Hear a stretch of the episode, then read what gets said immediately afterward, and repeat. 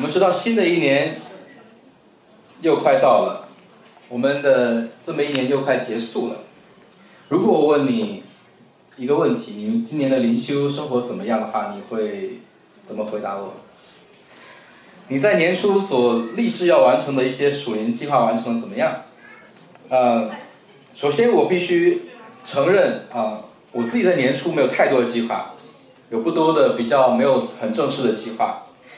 我也没有按照我的计划完成我的计划，有时候我是在睡觉前才想起今天的经文还没有读完，然后我就会打开圣经的那个朗读的功能，然后看着圣经，然后听完以后再祷告结束。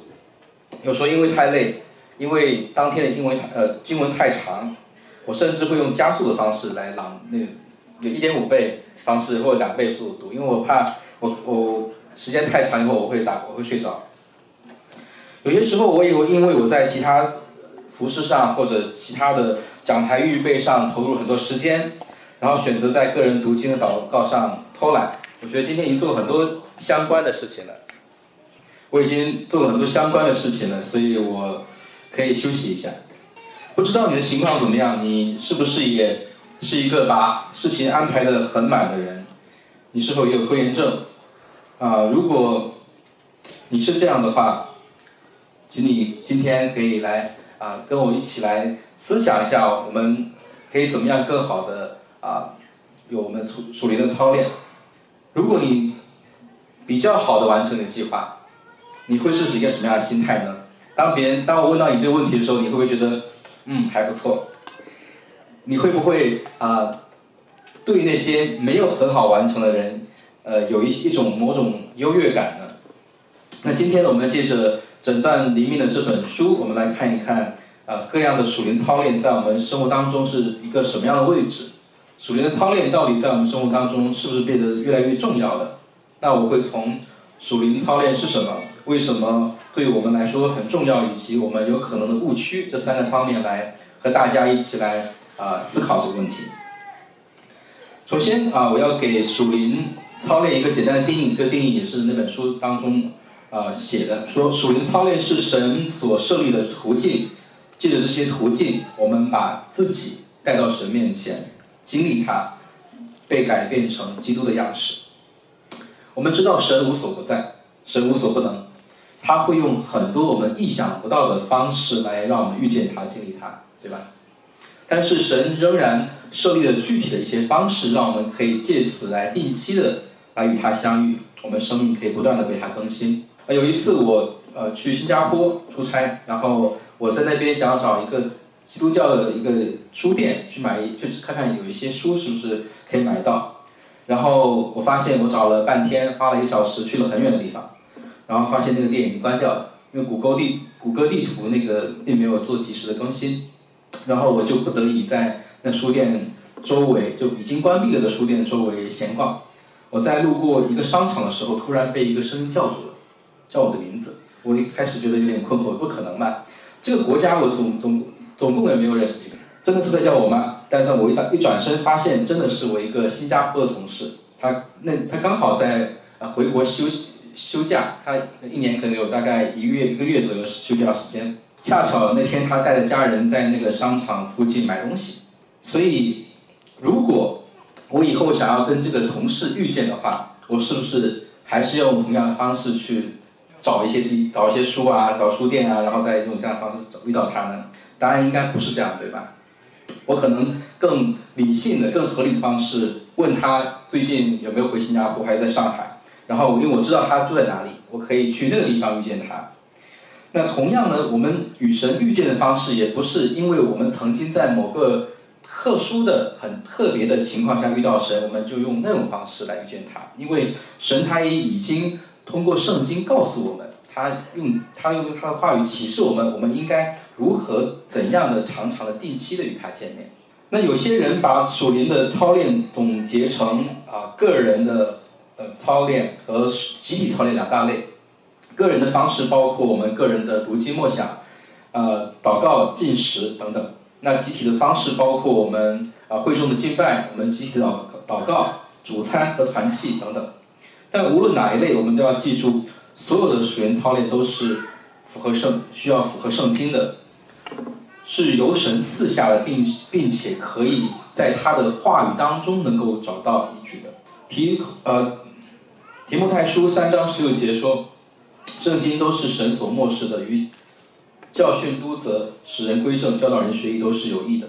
所以在我们如何更好的把自己带到神面前这件事上，圣经也是充分，我们应该相信这一点。所以我们并不需要去借助其他的宗教的礼仪和操练，或者是出于一些啊文化上的一些某一些方式来帮助我们进行我们的我们属灵操练。我可以说的是，这些我们所认为的似乎的某种的操练，它其实并不是我们真正意义上的属灵的操练。就比如说，我们不认为在口头上不断的重复的说某一些圣经当中关键的某些字就是属灵操练。我们知道某些宗教它会怎么做，对吗？我们也不认为我们去爬山去看日出，享受大自然的美好是一种属灵操练，虽然它也很好。最后呢，我们啊清楚要清楚的是，属灵操练是我们的实践，我们实际的实践，而不是我们的态度。虽然基督徒的。心里面渴慕神话语的心，有着圣贤的愿望，特别的重要。这些愿望大多时候也在某种程度上驱动我们去进行属灵的操练。但是呢，我们要区分我们内心的动机、愿望以及啊与我们实践的不一样。实践需要的不仅仅的是我们的态度，也需要我们实际的外在的一些操练。那第二种，我们要看我们为什么要啊属灵操练呢？不知道在在座的有多少人看过那是木炭是怎么生火的，被点着的，以及它最后怎么啊提供能量、提供热量的？大家看过吗？可能在农村里面生活过的人会有更多经验。我小时候我就在我奶奶的灶台里面帮她生过火。首先我是用火柴点燃比较易燃的干草和比较细的那种树枝，因为它比较容易起火。然后再把这些东西都扔到一个灶灶头里、灶台里面，然后把一些干的比较粗的木头再放进去。一开始的火特别旺，火光也很亮，但是呢，很快这些生火用的这些啊枯草啊、这些木枝啊、呃这些细的木树枝啊，就很容易就烧完了。取代而随之而来的就是那些比较粗的木头，它会被点燃。这些比较粗的木头，它会继续的提供的主要的。热量，然后来完成这一天或者是这一顿饭，可能很多用灶头做饭的都是大的大的菜大餐，比如说过年的时候才会用灶头，所以可能接下来的一两个小时、两三小时都是用这个木头粗的木头来提供所需要的能量。虽然这些木头后面所提供的那个火光，呃，它所生发出的火光并没有那么亮的，它的那个能量似乎也没有那么那么迅猛的那个那个热量，但是因为它比较粗。它比较耐烧，所以呢，它提供了主要的一个能量。有时候你看那木头如果要灭的时候，或者说它热量不明显的时候，我们我奶我我奶奶会让我用那个扇子扇一扇，然后它那个火就会更旺。其实我要说的是什么呢？我们很多人属于生命就这样子，刚开始信主的时候可能特别火热，特别的亮，特别是从那种不信到信的那种状态，就像是干草被点着的点着那个时候。特别灿烂，光彩夺目，所以我们也特别喜欢听一个人从不信到信的这个信主见证。但是呢，这个往往是比较短暂。如果你信主很多年，我觉得大多数人应该会同意我的看法。我们信主之后的状态更像是被点着的那个比较粗的木头，虽然啊燃烧的不那么壮观了，不那么亮了，但是它继续在燃烧。有时候当我们用扇子扇它一下的时候，木棍也会继续的更亮，散发出更多能量。那对于我们基督徒生命来说，我们就是这个啊点着了的比较粗的木棍。那当如果氧气不足的时候，我们发现我们很多时候很难看到火星，感觉感觉它到底还在燃烧吗？我不知道，好像奄奄一息。但是当我们不断的用扇子各样的方式，鼓风机或者其他方式去扇它，呃，就把氧气送进去或者眺望的时候，我们又有有一些钳子会把它眺望的时候。我们就会继续的看到它不断的在向外界散发出很强的能量。属灵的操练就像是神挑亮和播望我们生命的一种工具。我们需要不断的被眺望，我们才会有足光足够的火光，让人看到我们是还没有灭掉的。不断的向身边能够提供所需要的能量。我有我记得我第一呃有一次现场听过约翰派伯牧师的讲道，我就被他被他的一个比喻所吸引。他说，神的话语就是我们生命当中的燃料。我们需要怎么样的把我们生命这个火炉里面不断的加添神的话语，成为我们生命的燃料呢？我们要如何更好的去？我们要加入怎么样的燃料呢？是这个世界我们不断的手机给我们信息，还是文化给我们信息，还是流行的信息？还是神不变的话语呢？这是我们啊需要思考内容。所以希望在新的一年当中，在新年一年即将开始的时候，我们也可以再一次思考这个问题：我们要用什么来啊成为我们生命的燃料？我们用什么样燃料才能够不断的来让我们这个生命不断的啊被眺望？那啊我们对属灵操练往往有一些误区。首先，对于属灵的操练。我们啊，我们要明确的是，我们属灵操练的目的，是为了更加亲近神，让自己更像耶稣基督。属灵操练在我们生命当中很重要，可以不断的给我们生命提供足够的养分。但是我们要警惕的是，如果我们只关注属灵操练本身，而忽略了属灵操练的实质和目的的话，我们很很有可能会进入另外一个属灵的危险当中。就是宗教主义。我们知道法利赛人他特别的敬虔，敬虔。法利赛人每周进食两次，相信大在座大家应该很少超过他们的。他们祷告时间也很长，很长。他们可以讲很多很多的，在祷告中很多很多内容可以讲。他们也花很多的时间来研习神的话语，就是旧约部分。但是他们这么多的操练，最后却让他。恨恶神的儿子，主耶稣指出他们就像是粉饰的坟墓一样，他们只有敬虔的外表，里面却满是罪和污秽。更严重的是，他们不仅看到的看不到自己的问题，而且他们十分的骄傲，他们轻看其他人。所以，如果我们真我们的属灵操练真的是让我们更加亲近神，我们看到的不会是自己属灵的成就。而心高气傲，而是更加的深刻认识神他自己的恩典。我们更多的看到的不会是自己在某些地方比呃别人更加的厉害，而轻看别人，而是会看到自己更加清楚的啊看到自己里面的罪，而彼此的谦卑。那另外一个误区和危险是啊有可能在个人的操练。和集体操练的不平衡，我就是这种。我们有有一些人可能在会众当中啊，会比较积极和火热，啊，但是自己与神独处的时候却没有那么大热情。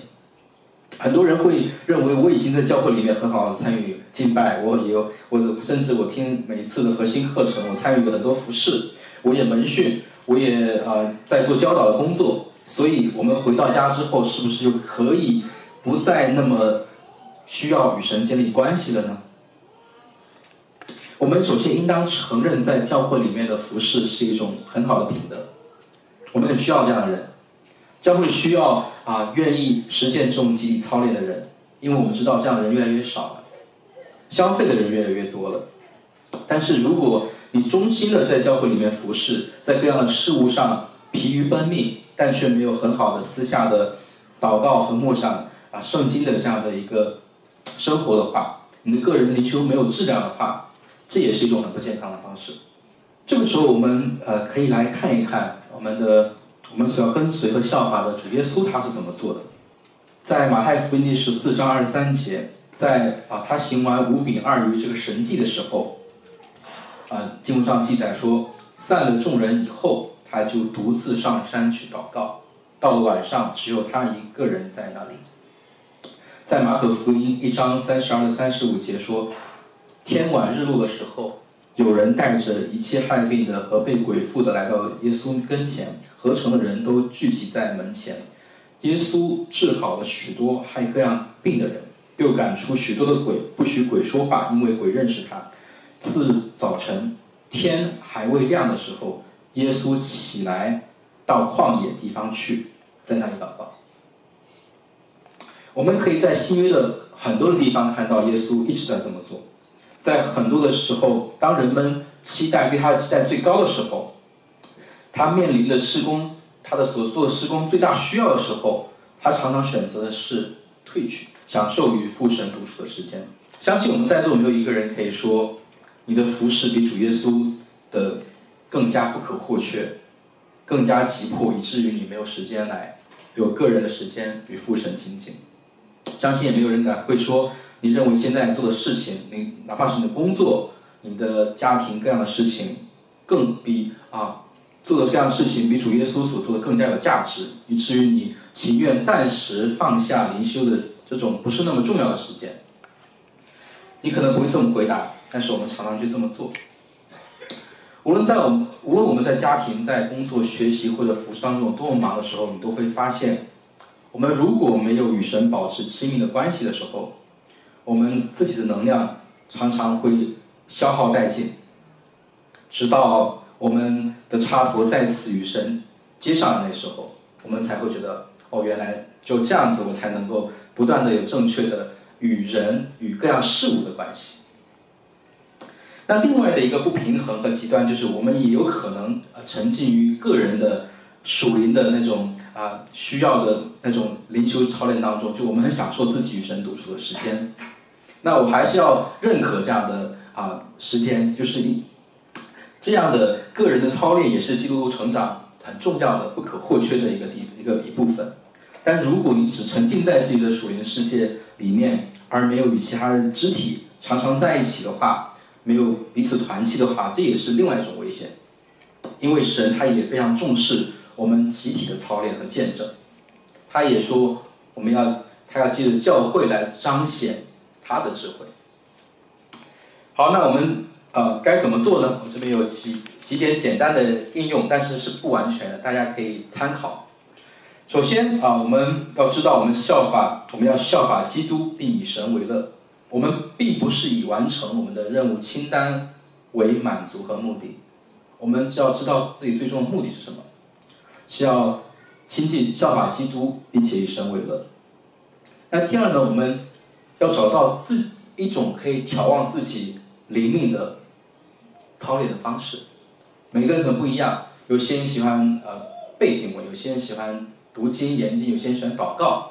但是我们至少要知道自己有哪一种方式可以调望我们的生命，以至于我们可以更好的来进行属灵操练。第三个，我们不要以为属灵操练有捷径。我们不要老是期待那种捷径，觉得呃某种速速速成法，然后来去找找到那个速成法，我们就可以一劳永逸。没有的，我们需要不断的操练，我们需要不断的实际的花上的时间和精力去亲近神，我们才会成长。